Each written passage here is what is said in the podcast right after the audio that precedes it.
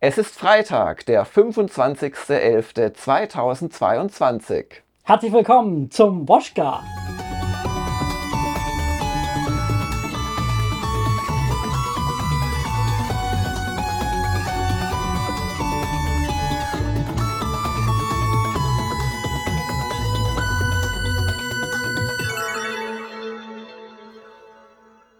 Und diese Stimme ist vielleicht nicht jedem von euch bekannt. Das ist Benjamin Kratsch. Und wer ist Benjamin? Erzähl mal. ja, im Grunde bin ich äh, freier Journalist.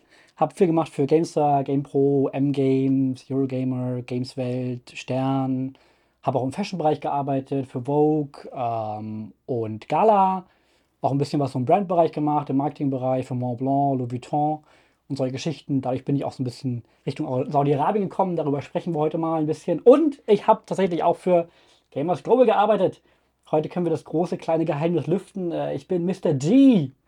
Genau, beziehungsweise unter Mr. G lief auch noch eine andere Person, äh, aber du warst eine Zeit lang Mr. G, hast unter dem Pseudonym geschrieben. Man kann sich die Artikel auch noch anschauen.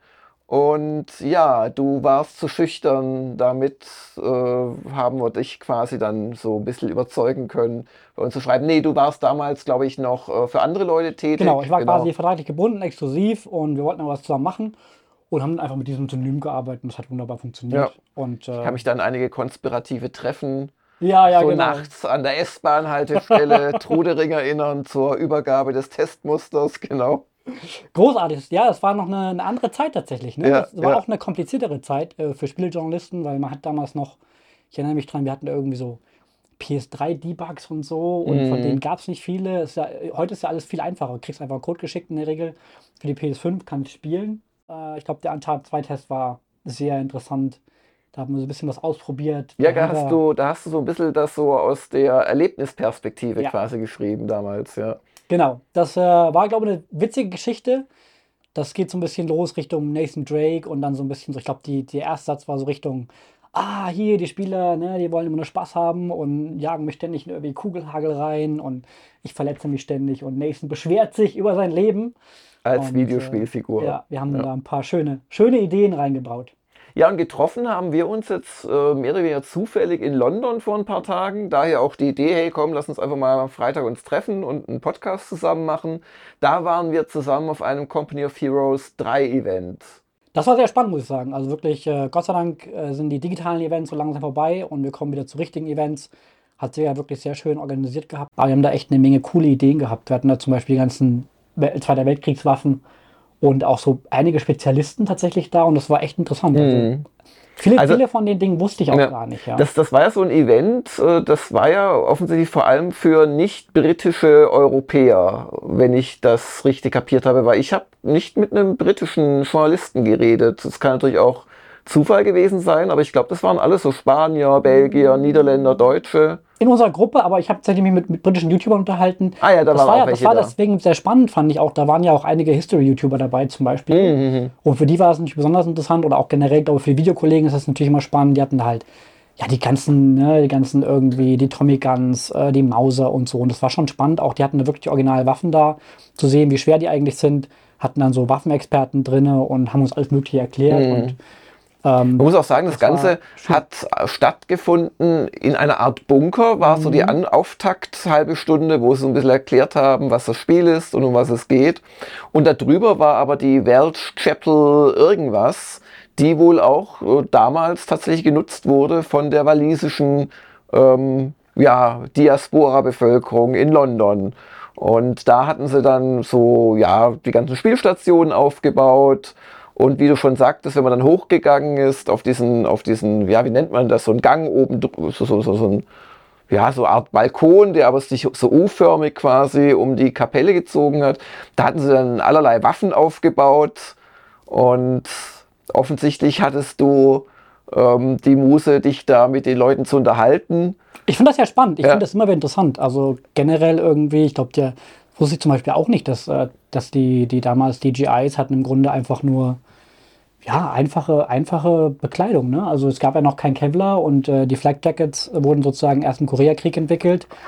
Und das muss man sich mal überlegen, wie, wie, wie krank das eigentlich ist, dass man junge Männer sozusagen ins Gewehrfeuer oder in, in den Krieg schickt, ohne irgendwelchen Schutz. Mhm. Und zum Beispiel hat mir auch erzählt, äh, dass ähm, diese, diese Helme, die ja eigentlich relativ schwer waren, waren eigentlich aus einem Stahl, der im Grunde leicht genug sein musste und hat, hat im Grunde eigentlich nur Splitter mehr oder weniger abgewehrt. Oder Querschläger vielleicht. Das bedeutet auch, ja. sozusagen, wenn jemand, also wenn jemand wirklich mit, mit einer Kugel dich getroffen hat, warst du eben trotzdem tot. Und Mhm. das ist natürlich auch, das erklärt sozusagen auch die extrem hohen Opferzahlen, jetzt sozusagen im, in Relation gesehen, zum Beispiel auch mal zu modernen Kriegen. Und äh, Mhm. Ja, fand ich auf jeden Fall interessant. Es gab da ähm, zu Beginn des, äh, dieser Neuverfilmung von Im Westen nichts Neues, gibt es so eine Auftaktszene, wo man halt so Grabenkampf sieht und Sturmangriff und der, was man in dem Moment noch denkt, Handlungsträger wird halt äh, erschossen letzten Endes irgendwie im Kugelhagel. Und dann sieht man, wie die Uniformen eingesammelt werden, nachdem halt alles aufgeräumt ist und gewaschen und heim ins äh, Deutsche Reich transportiert. Und da werden sie dann dem nächsten quasi schön gebügelt ähm, überreicht, die Uniform, weil du gerade meintest, kein Schutz und alles so. Und die Kugellöcher sind zugenäht, aber der, das Namensschildchen ist noch eingenäht. Und dann fragt der neue Rekrut, oh, die gehört schon jemandem. Ah ja, die hat nicht gepasst und darum kriegst du die jetzt. ja, ja. Ja, das war schon brutal. Also war einfach ein War of Attrition. Ne? Und das ist halt schon, war auf jeden Fall interessant, muss ich sagen. Also ich fand, ich unterhalte mich ja generell gerne mit His- Historikern und das waren so Mhm. Reenactment-Schauspieler, kann man sagen, die halt wirklich sozusagen äh, diese ganzen Schlachten wohl mit Originalgewehren sozusagen nachspielen und die konnten das auch wirklich und die hatten das auch. Als Jäger hat er echt ein paar coole Ideen gehabt. So zum Beispiel, ich glaube, ich bin irgendwie um eine Ecke gebogen und dann kam halt so ein, so ein Typ, der war halt so wie so ein englischer Spion gekleidet und Mhm. so, "Ah, komm mal her, komm mal her, komm mal her. Mhm. Weißt du das Passwort? Und ich so, wie, was war, was war das Passwort nochmal? Und dann habe ich mich an die E-Mail erinnert und dann war das Passwort irgendwie, was war das? T3 War Tank oder sowas? Hm, Keine Ahnung. Irgendwas in der Ja. Richtung. Und dann ähm, wurden wir da durch so eine, mit ein paar Schauspielern deutschen Schauspielern und so. Und die haben das wirklich ziemlich cool gemacht. Ja, war ein schönes Event. Wenn ich jetzt so zuhören würde, dann würde ich mich fragen, als, als wenn ich nicht selbst da gewesen wäre. Aber das Spiel gab es schon auch zu sehen. Und das gab es natürlich auch zu sehen. Wir konnten dann den ganzen Tag spielen. Und ich muss sagen, äh, jetzt der Event mit seinen ja, netten Geschichten wie dieser Waffenschau da und so weiter, ähm, die ich mir gar nicht angeschaut habe, weil ich, ich habe halt die ganze Zeit gespielt, war halt auch deswegen gut, weil man wirklich mal viel Zeit mit dem Spiel verbringen konnte. Ich hatte das schon gemacht in zwei Vorversionen. Und da hat es mir schon gefallen, aber nicht super gut gefallen. Und man hat halt irgendwie auch nicht immer so ganz kapiert, was, wie funktioniert denn das jetzt mit der Strategiekarte und so weiter. Und da weiß ich jetzt wesentlich mehr. Und ich muss auch sagen, dass äh, ich auf Mittel gespielt habe und also wirklich Probleme hatte, da also die, die, die, die, die Nordafrika-Mission am Ende da Mm, zu genau. gewinnen. Die fand ich echt hart. Ich habe auch einige Sachen falsch gemacht. Ich war auch quasi aus dem Spiel geworfen und habe mich dann wieder aufgerappelt. Aber das Aufrappeln hat halt echt gedauert, weil ich hatte zeitweise wirklich noch drei Infanterietrupps oder so und sonst gar nichts mehr. Und ähm, dieses Hin und Her und dieses, dass die KI die doch, äh, dir doch zusetzt, wenn du nicht aufpasst, das hat mir schon gefallen. Also das, das ist jetzt kein Spiel, das ich als Kriegssimulation beschreiben würde, aber es ist schon auch mehr als nur alle Einheiten auf den Pulk und auf den Gegner jagen. Das siehst du ganz schnell sehr alt aus. Die KI ist extrem gut, muss ich auch sagen. Das fand ich auch sehr spannend. Und, Jetzt hast du ähm, gerade gesagt, Benny, die, äh, die Zeit der virtuellen Events ist endlich vorbei. Ich weiß nicht, ähm, findest du es so lohnend, dass man dann doch insgesamt zwei Tage unterwegs ist, um einen Tag zu spielen, was wirklich gut ist? Ich habe auch schon Events erlebt, da bist du dann eine Stunde am Spielen und bist dafür einen ganzen Tag unterwegs. Auf der anderen Seite, wenn ich einen äh, virtuellen Event machen kann und kann das Spiel spielen, weil zum Beispiel ein Steam-Code, der 24 St- Stunden lang gültig ist, dir gegeben wird vorher, das ist doch viel effizienter.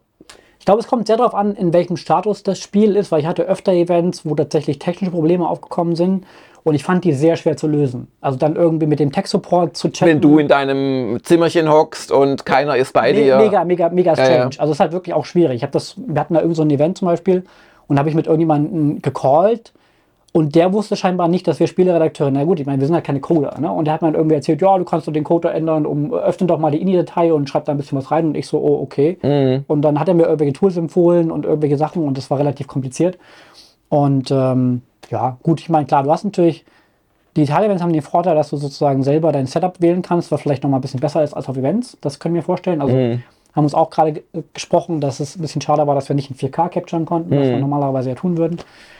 Aber gut, verstehe ich natürlich auch in, dem, in der Hinsicht, glaube von der, vom Timing her bei denen, weil ich denke, die hatten ein bisschen Angst, dass wenn sie in 4K capturen lassen, stell dir mal vor, Leute capturen den ganzen Tag, haben dann 20 Gigabyte oder was oder 40 Gigabyte oder so und das müssen das immer alles noch übertragen und so. Mhm. Und das kann ja mal alles ein bisschen dauern, vielleicht war da ein bisschen das Problem, aber ja. Also hatten ich bin einfach Performance-Sorgen oder sowas, Ja. das weißt du ja nicht. Ja, also prin- prinzipiell, also ich muss sagen, ich bin generell immer ein Freund von Reisen. und Von, Hm. ich finde, das gibt immer die bessere Geschichte. Also viel besser. Hm. Also meine besten Geschichten sind immer daraus entstanden aus Reisen, weil du einfach, du lernst die Leute auch kennen. Ich finde, das ist immer sehr schön. Hm. Also ich finde das sehr schön, die Entwickler auch ein bisschen kennenzulernen, mit denen nochmal essen zu gehen, ein bisschen hinter die Kulissen blicken zu können, im Studio zu sein. Naughty Dog zum Beispiel fand ich immer sehr spannend und so. Also ich finde, ich bin nicht so der Freund von digitalen Events. Hm. Und ähm, das äh, wird dann, also was wir dann über das Spiel schreiben oder, oder auch als Video machen werden, wird dann, glaube ich, nächste Woche veröffentlichbar sein, wenn ich das Embargo Ich glaube, 1. richtig Dezember war das Embargo Kopf gefallen, habe, ja, genau. 12 Uhr oder so. Ja, also wer sich für Comedy of Heroes 3 interessiert, ich kann auch nur noch mal sagen, ich fand es jetzt eher interessanter als bislang, einfach weil ich es lange spielen konnte und doch gemerkt habe, dass da das ein oder andere durchaus drin steckt. Ja, dann haben wir wie immer im Woschka, bevor wir zu dem Thema Saudi-Arabien kommen, da bin ich ja sehr gespannt drauf, haben wir immer so ein paar News, die wir so ein bisschen nochmal Revue passieren lassen. Und ich habe dich natürlich gefragt, was fandst du denn diese Woche interessant? Da hast du gesagt, das Splinter Cell Remake. Wirklich? Kann man sich denn noch an Sam Fisher erinnern? Oder Also meine, meine, einer meiner absoluten Lieblingsserien, ich glaube, das, das hat im Grunde das Stealth-Genre erfunden. Und ich finde es sehr gut, dass Ubisoft einfach mal ein bisschen, ich glaube, sie müssen einfach rauskommen aus ihrer, aus ihrer Lethargie und diesen, diesen extremen, ich möchte nicht sagen Fanatismus, aber diesen extremen Drängen auf Open World. Die haben ja, glaube ich, versucht, äh, soviel ich weiß, ich glaube, Jade Raymond hat noch mit ihrem, mit ihrem, mit Ubisoft Toronto, haben die ja versucht, ein Open World Splinter Cell zu bauen. Das hat wohl nicht funktioniert. Und ähm, also ich finde es sehr gut, dass dieses Remake wirklich wieder back to the roots geht, dass man einfach, also ich fand Blacklist fand ich sehr stark, muss ich sagen. Das hat mir sehr gut gefallen. Aber von mir aus können sie auch. Blacklist war das letzte, oder? Das ist auch jetzt schon wieder acht Jahre Blacklist war das, wo Jahre. du, so. wo, du, wo du diesen älteren, ein bisschen älteren Sam Fisher Ja, spielst, genau. mit, diesen, mit diesen recht, ich sag mal, sehr actionlastigen Missionen, zum Beispiel im Weißen- Haus und so.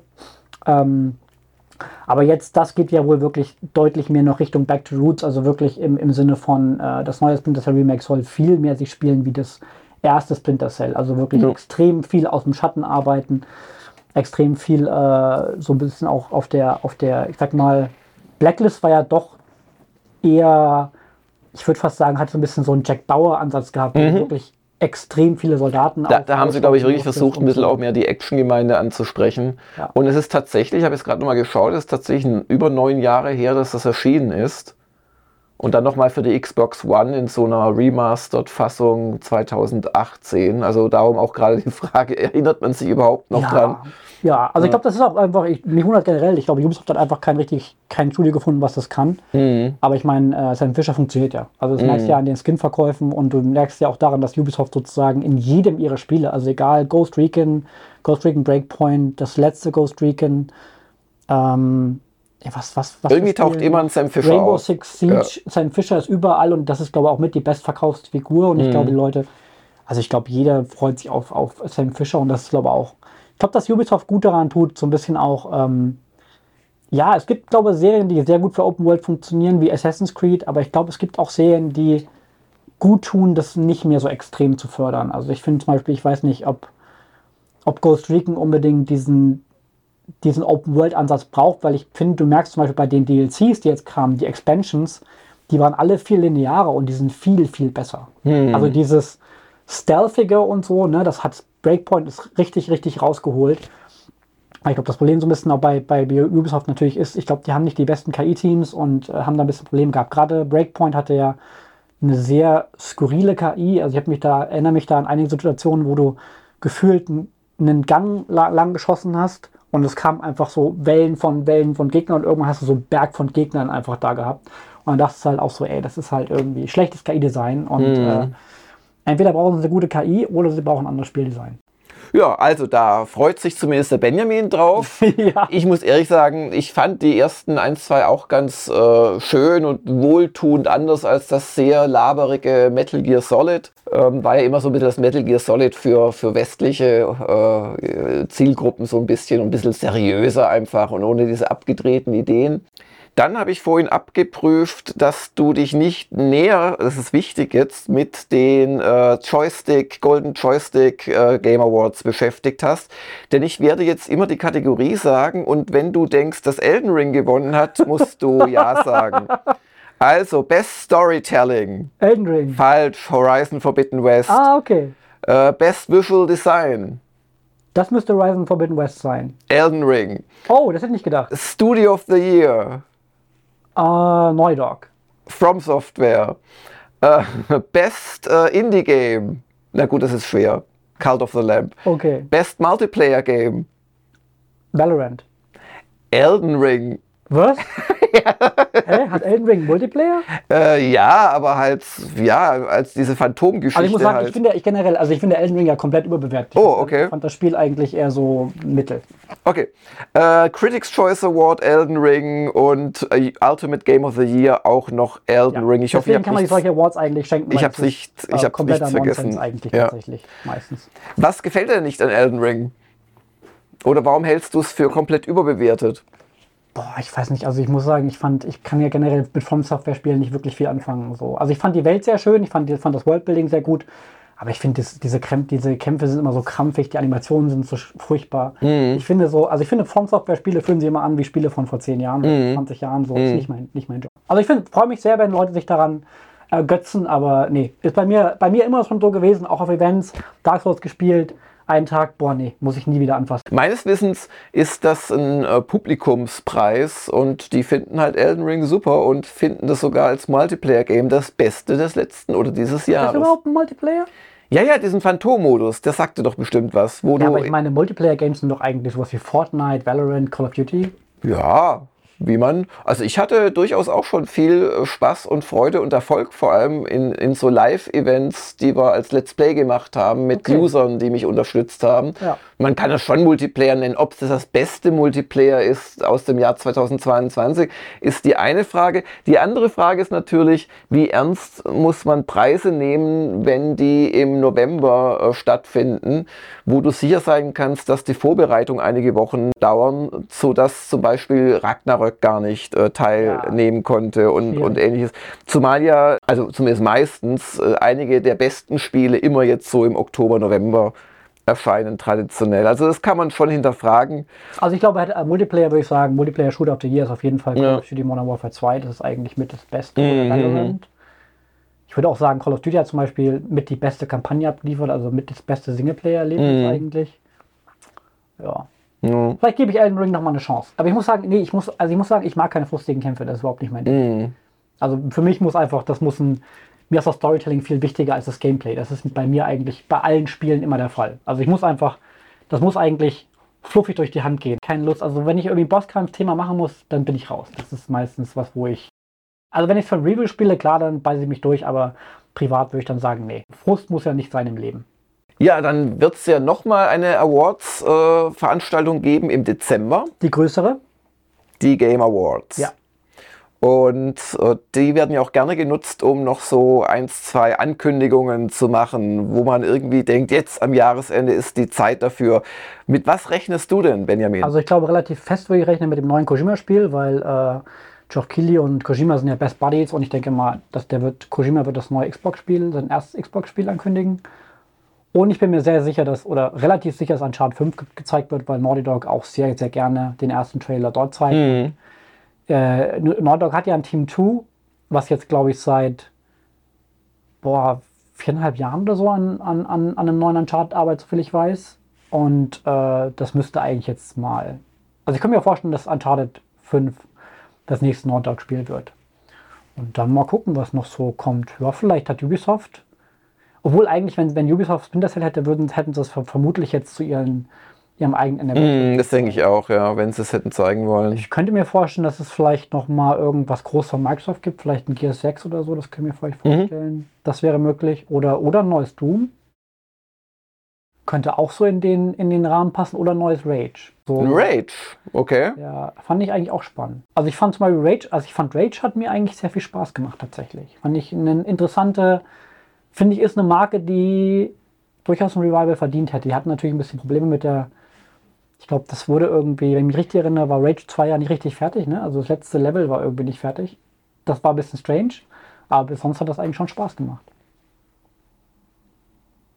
Was gab's noch diese Woche? Nicht so viel, keine Super News Woche, aber äh, vielleicht ganz interessant noch hier Witcher 3 Next Gen Update im Videoüberblick von CD Projekt Red.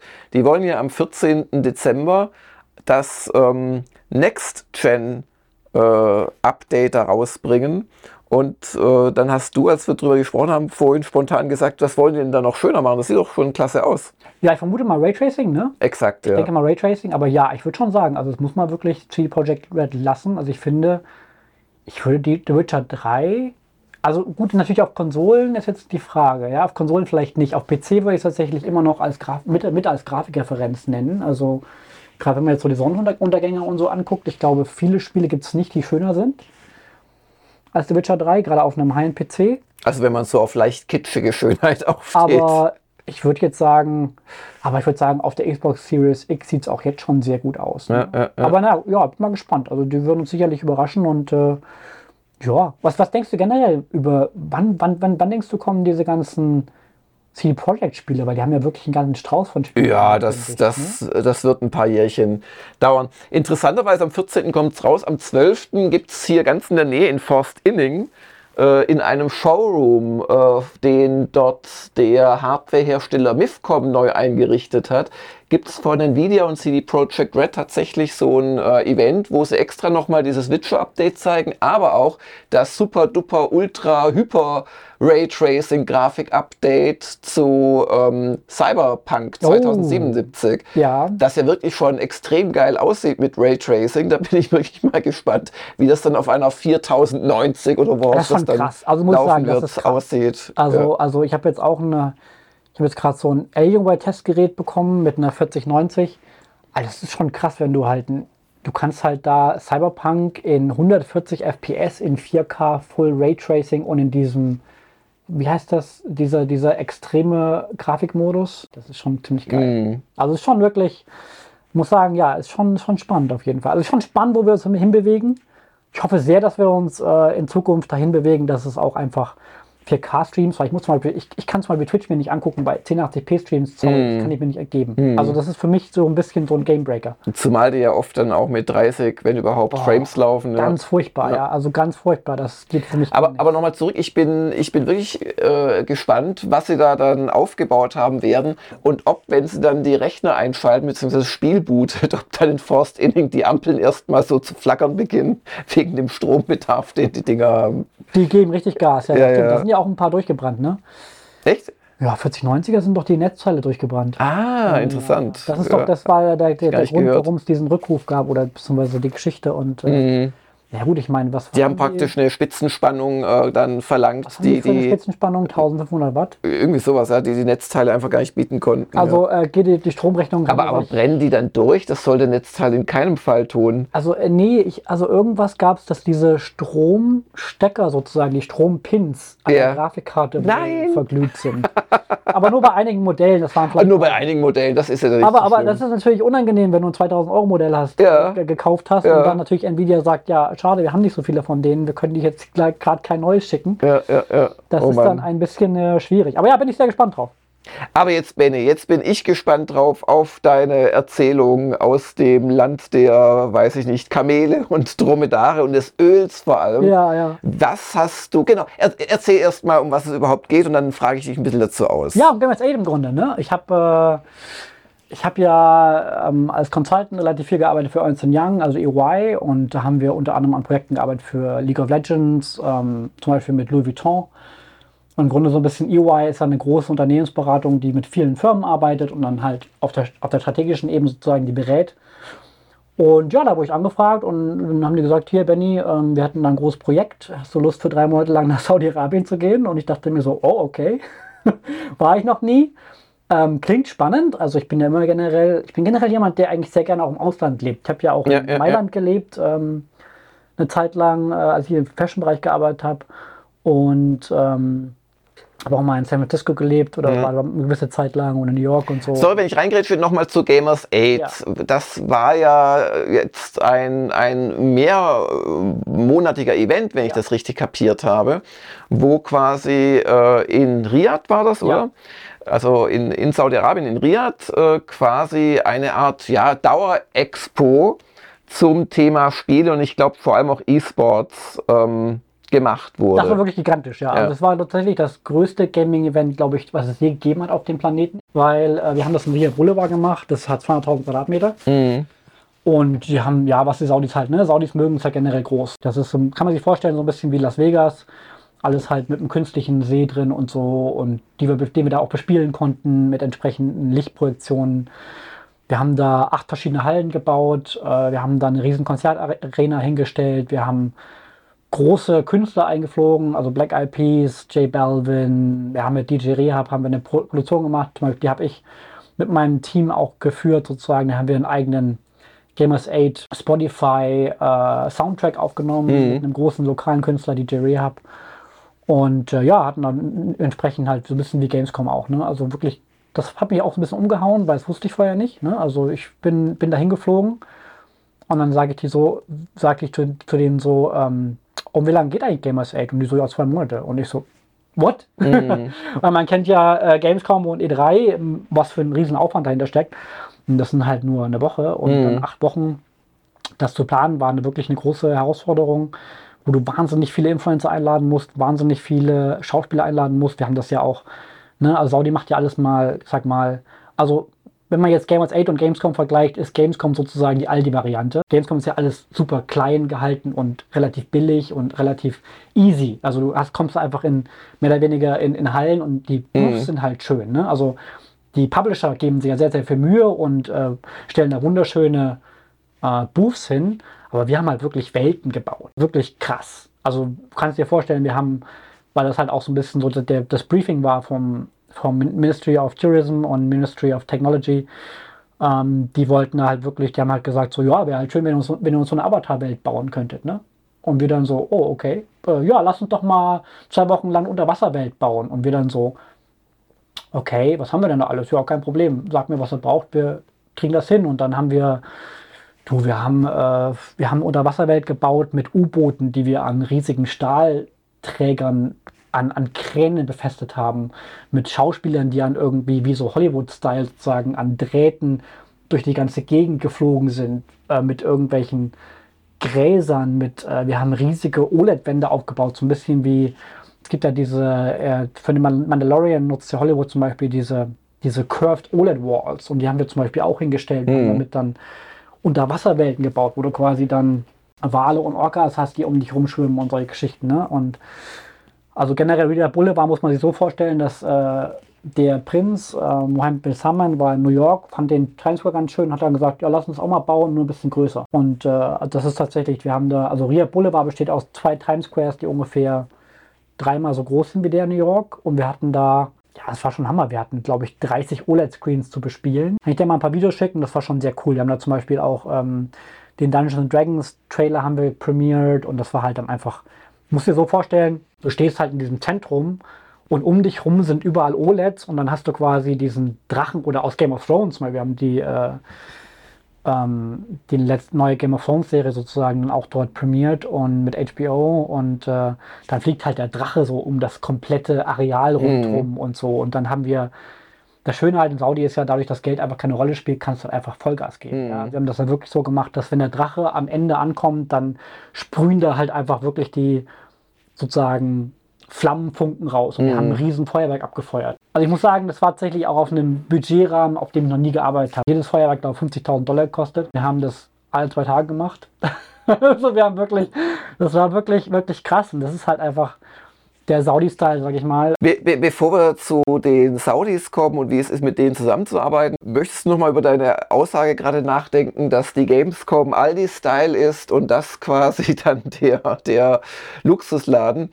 Oder willst du dabei bleiben? Weil dann hätte ich eine äh, daraus folgende Allegorie, die du vielleicht nicht so schön findest, denn auf die Gamescom, da gehen viele Leute hin und da sind alle Firmen und über die Gamescom wird berichtet. Über Gamers 8 hat man jetzt nicht so wahnsinnig viel Das stimmt, gehört. das war eher loka lokal, ja. das, das, das, stimmt, ja. Das auf jeden Fall. Und da waren wahrscheinlich auch jetzt nicht die Besuchermassen aus dem Ausland da, sondern du hast schon gesagt, da wurden halt Influencer ja. eingeflogen, die Black Eyed Peas. Was muss ich denn, wenn ich beim nächsten Grillfest von Gamers Global nächstes Jahr die, die Black Eyed Peas haben möchte, ähm, was muss ich da ungefähr investieren? Gib mir mal eine ja, Hausnummer. liegen wir schon so bei 400.000 Euro. Ne? Für, für einen Abend, für, für zwei? Für zwei Abende. Ja, ja also, dann machen wir nur einen, dann sind es 200.000, dann ähm, genau. Das ist ja alles sehr beeindruckend, aber die Frage ist natürlich, ist da irgendeine Relevanz? Du musstest natürlich nicht deine ähm, Kollaboration, wo du selbst mitgewirkt hast als äh, Consultant, äh, schlecht machen, aber ich kann dich schon fragen, glaubst du, dass dieser ja offensichtliche Versuch, in die Zukunft zu denken, wenn eben nicht mehr das Öl sprudelt, haben ja alle da unten, diese, diese ganzen Ölstaaten und, und Stadtstaaten haben ja dasselbe Problem. Katar macht jetzt nicht von ungefähr gerade eine höchst umstrittene WM. Die denken alle jetzt schon daran, wie es ist, wenn das äh, schwarze Gold nicht mehr da ist und wollen sich aufstellen als Tourismus äh, Hub, als äh, Wissenschaftshub teilweise, als Kulturhub. Dazu gehört ja, ja, so ein Event. Aber glaubst du, dass das ähm, erfolgreich sein wird? Oder wird es letzten Endes einfach dabei bleiben, dass die halt versuchen, Events nachzuahmen, noch größer zu machen, aber vielleicht dann doch nicht die Leute erreichen. Ich glaube, dass Saudi sicherlich einer der Global Player wird, äh, auch im Gaming-Bereich, mhm. natürlich einfach, äh, sage ich mal, die Budgets haben. Also ähm, Saudi-Arabien äh, will ja jetzt 38 Milliarden US-Dollar investieren in den Gaming-Bereich. Also sprich, die werden jetzt sicherlich, das darf ich noch nicht verraten, aber einige größere Publisher kaufen. Da wird einiges passieren. Und äh, wir haben ja auch, äh, sage ich mal, Yannick Teller zum Beispiel, der CEO von Savvy Games, kommt von Ubisoft. Abu Dhabi, der hat zum Beispiel an Assassin's Creed gearbeitet. Ähm, deren Head Producer kam von Ubisoft und so. Also da werden sie, da wird einiges passieren und sag mal für 38 Milliarden oder für glaube, 14 Milliarden stehen für Akquisitionen zur Verfügung. Also wenn Sie wollen, können Sie auch eigentlich alles kaufen, was Sie, was Sie kaufen möchten. Hm. Äh, von Ubisoft bis, bis Square Enix. Ähm, da wird sicherlich einiges passieren.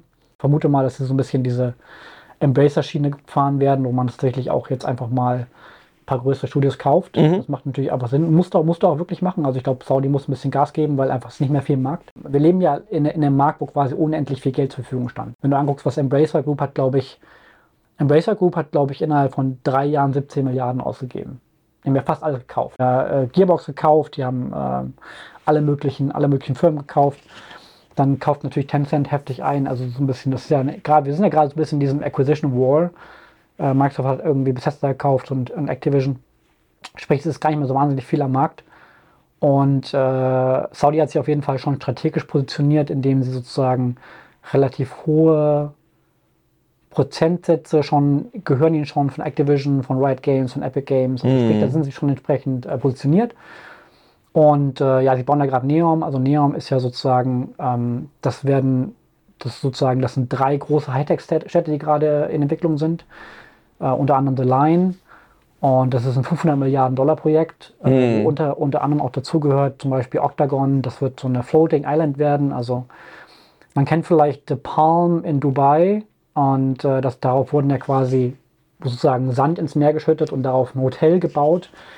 Und das wird ungefähr 50 Mal so groß sein und darauf werden dann quasi eine Fabriklandschaft entstehen. Zum Beispiel wird da höchstwahrscheinlich die nächste Gigafactory stehen. Die Saudis wollen ganz gerne Elon Musk einen Spaceport bauen, solche Geschichten. Mhm.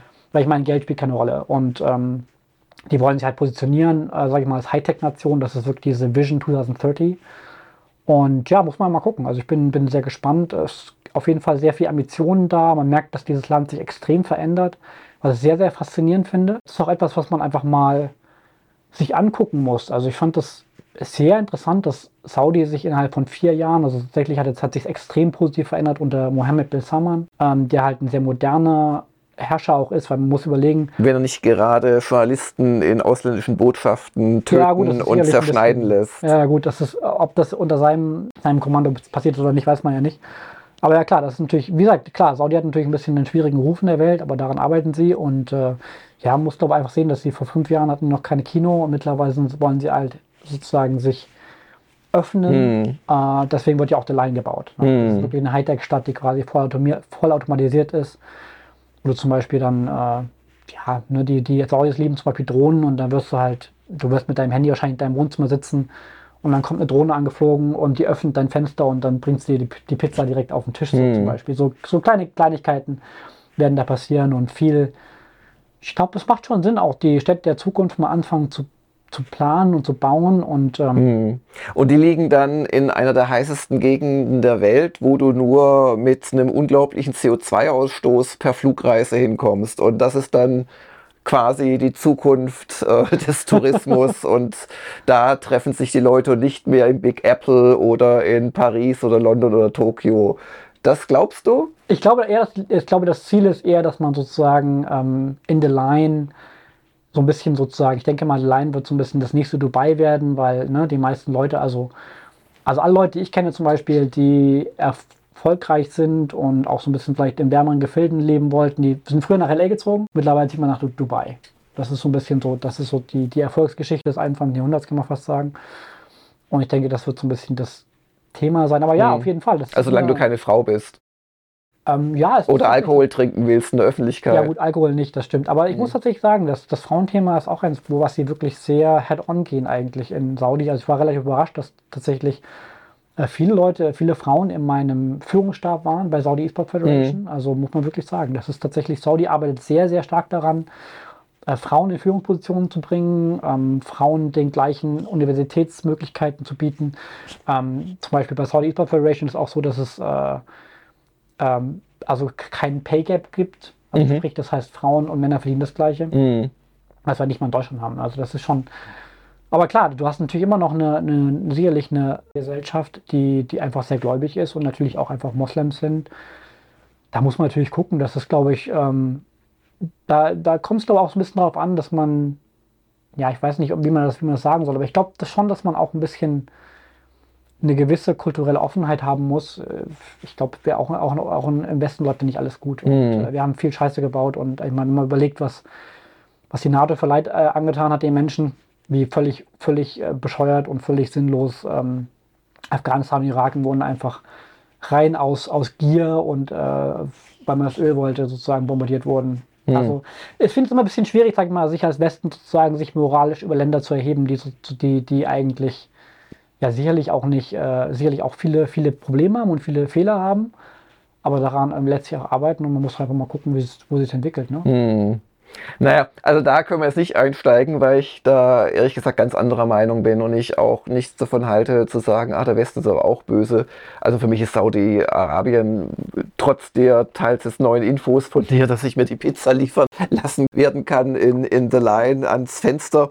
Aber äh, für mich ist das einfach eine, eine ja, ja, Diktatur letzten Endes. Also ein Königreich, wo du besser nicht den Mund aufmachst und wo du zerschnippelt wirst, wenn du das Falsche schreibst. Also insoweit äh, gebe ich da mal keine Vorschusslorbeeren, aber äh, das ändert nichts daran, dass ich es wahnsinnig spannend fand, was du erzählt hast, dass du bei so einem Riesenprojekt da beteiligt warst. Ich, ich denke mal oder ich hoffe, dass das auch entsprechend äh, gut äh, äh, belohnt wurde in deinem Honorar. Ja. Ich glaube, das Gesamtbudget da war ein zweistelliger Millionenbetrag wahrscheinlich. Ja, war, war satt, das, satt achtstellig, ja. Okay. Ja. Vielleicht wird man dann über Gamers 8 im nächsten Jahr, wenn es wieder stattfindet, ich weiß es gar nicht, ist es geplant? Ja, genau. Ja. Season 2 ist geplant. Wird man ja. dann vielleicht auch mal mehr hören? Wie gesagt, ich habe jetzt wenig davon mitgekriegt. Also mir war bewusst, das findet statt. Aber das war eigentlich auch schon alles. Und ich weiß auch nicht, ob der Vergleich jetzt zu einer E3 und so weiter so glücklich ist, weil das klingt ja jetzt eher nach einer ja nach einer Expo im Sinne von einer mehr wöchentlichen oder monatigen Kunstausstellung, zum Beispiel Biennale. So klingt es ein bisschen mehr. Du konntest auf Gamers 8 zum ersten Mal FIFA 23 spielen, auch Call of Duty Modern Warfare 2 die Beta. Ah ja, okay. Also wir hatten schon etliche Exklusivgeschichten, aber mhm. ja, auf jeden Fall, es war eine sehr lokale Angelegenheit, da gebe ich auf jeden Fall recht, das ist auf jeden Fall was, was wir auf dem, sozusagen auf der Agenda haben, dass da auch viel mehr internationale Journalisten als sich ein Bild machen können. Und äh, ja, klar, aber ich denke auch nicht, dass äh, es Sinn macht, wirklich Gamers 8 wird sicherlich kein internationales Publikum ansprechen, mhm. einfach weil der, dafür ist der Flug auch ein bisschen zu weit. Ja, ja, und das der ganze Aufwand da wirklich, also jetzt Endkunden auch hinzubekommen, kann ich mir wirklich gar nicht vorstellen. Also sicherlich eher aus dem lokalen Raum. Ich meine, gut, am Ende des Tages, also jetzt zum Beispiel von uns ist es kein langer Flug, das sind fünf Stunden, mhm. das ist jetzt kein, kein großes Thema eigentlich. Es ist tatsächlich relativ schwierig, aus den USA äh, nach mhm. Saudi-Arabien zu fliegen. Das ist eher so das Thema. Aber klar, ich meine natürlich auf jeden Fall. Also ich denke, dass Gamescom Uni 3 immer immer, immer die Leitmessen bleiben werden. Ich denke, mhm. dass, auch, dass das auch nicht der Anspruch ist in Saudi-Arabien. Es geht da eher tatsächlich einfach darum, auch äh, das Ziel ist ja, 39.000 Jobs zu, ähm, zu kreieren im Gaming-Sektor bis 2030 und dass man sozusagen auch der lokalen Bevölkerung das zeigt. Das hat zum Beispiel auch der Prinz äh, Faisal gesagt, dass er es halt schön fand, dass, ja, er hat halt viele junge Menschen getroffen und haben gesagt, so hier, wir fanden es mal toll irgendwie im Ausland diese Events zu sehen und wir haben nie gedacht, dass sie mal zu uns mhm. Und das ist, glaube ich, einfach so der, der Anfang von einer Bewegung. Und wie gesagt, jetzt natürlich werden erstmal diese enormen Gelder auch ausgeschüttet, wo, glaube ich, jetzt ganz viel passieren wird, große Spielestudios entstehen werden. Und ähm, ja, das ist, glaube ich, einfach eine, eine Reise. Wie gesagt, das ist, das ist, glaube ich, eine, Reise auch bis 2030. Dafür haben die viel Zeit. Das wird auch, das braucht wirklich sehr viel Zeit. Ich glaube, das Saudi, würde ich sagen, ist aktuell so ein bisschen da, wo die USA in den 80ern waren. Ähm, ich würde sagen, so Richtung, wann war das, glaube ich, 85, wo ähm, Electronic Arts gegründet wurde. Hm. War das ungefähr? Fünf? Ja, um den Dreh rum. Ja, irgendwas ja. in der Richtung. Ich glaube, ein bisschen früher sogar. Oder vielleicht ein bisschen früher. Und ich glaube, dass, dass, dass das so das ist. Und äh, ja, ich glaube, die Ambitionen sind da und die, die reden halt einfach viel darüber, was, wie sieht ihre Welt aus sozusagen nach dem Öl? Ist eine spannende Sache, ist auf jeden Fall eine gute Sache für die, für die Games-Branche, glaube ich. Ähm ich habe kürzlich auch einen Anruf auf dem AB gehabt von irgendeiner saudi-arabischen Agentur, irgendwas mit Spielen. Ich habe nicht zurückgerufen, muss ich ehrlich sagen. Ähm, ja, wir haben, Benny, noch einen Programmpunkt beim Woschka und zwar schlicht und ergreifend am Ende zu klären, auf was äh, freuen wir uns denn am Wochenende? Was haben wir vor? Spielen wir was? Gehen wir auf irgendein Event? Gehen wir ins Kino? Was steht denn bei dir an? Oh, ich glaube, God of, God of War Ragnarok würde ich auf jeden Fall weiterspielen. Das fand, ich, das fand ich sehr, sehr gut bisher. Ja, ansonsten mal gucken. Äh, was, was kommt denn im nächsten Kino jetzt eigentlich? Oh ja, ich glaube, ähm, ich würde, glaube Black Panther noch gucken. Mhm. Der Black Panther Wakanda. Ja. Nee, Wakanda heißt der Film, glaube ich. Ja, er heißt, glaube ich, ohne Black Panther ja, genau. einfach. Den will ich genau. auf jeden Fall noch gucken. Ja. Da freue ich mich drauf. Mhm. Ansonsten äh, mal schauen, was noch was Ja, 16.12. ist es nicht dieses Wochenende, aber kommt ja dann Avatar 2. Ja. Glaube ich. Also bitte nochmal nachprüfen, bevor er ins Kino geht. Ich habe das jetzt so aus dem Gedächtnis gesagt. Wo ich ehrlich gesagt auch nur wenig Hoffnungen habe, dass der. Echt? Ja, dass der mich nochmal so interessieren wird und begeistern wird wie der erste Avatar. Ich kenne ja viele, die den ersten Avatar zu schnulzig fanden nee, und also zu blöd. Sagen, ich Avatar und ich fand, den, ich fand ihn super, aber ich habe jetzt bei Avatar 2 äh, geringe Erwartungen, damit ich möglichst nicht enttäuscht werden kann. Nee, also ich glaube, Avatar 2 wird, also ich glaube, James Cameron ist einfach jemand, der generell immer noch mal die Messlatte ja viel, viel höher legt. Und ich glaube, der das denkt, dass der uns da technologisch noch mal sehr mm. überraschen wird. Also ich mhm. glaube, dass der da immer noch mal neue Ideen hat. Und also ich muss sagen, ich finde auch Avatar ist, ich würde Avatar, glaube ich, eine, einer der besten Filme eigentlich überhaupt bewerten auf der technologischen Ebene. Mm. Ich, glaube, ich glaube, es gab wahrscheinlich jetzt vielleicht mal sowas wie der Herr der Ringe ausgenommen. Die ersten drei Teile gab es, glaube ich, nie einen Film, der technologisch anspruchsvoller war. Hm. Also wie sie einfach diese Welten gebaut haben, das Worldbuilding war fantastisch. Da hätte man, glaube ich, viel mehr rausholen können. Ja, ich gebe dir recht, dass die Story so ein bisschen eigentlich ein bisschen. Nö, wie gesagt, ich, ich, das war jetzt, das war Popcorn-Story, aber äh, mich hat er begeistert, der, der erste Avatar. Nur ob jetzt der zweite gut werden wird. Ja, bei mir, was steht bei mir an? Ich, äh, ich werde tatsächlich äh, mit der nächsten Folge der ähm, Japan-Doku werde ich mich beschäftigen, mit der Folge 2 ja dann vielleicht in den nächsten zwei Wochen, sage ich mal vorsichtig, erscheinen wird schon. Und bei mir ist Samstag immer so ein bisschen Einkaufstag, das wissen die Zuhörer, und im Haus rumschraubtag.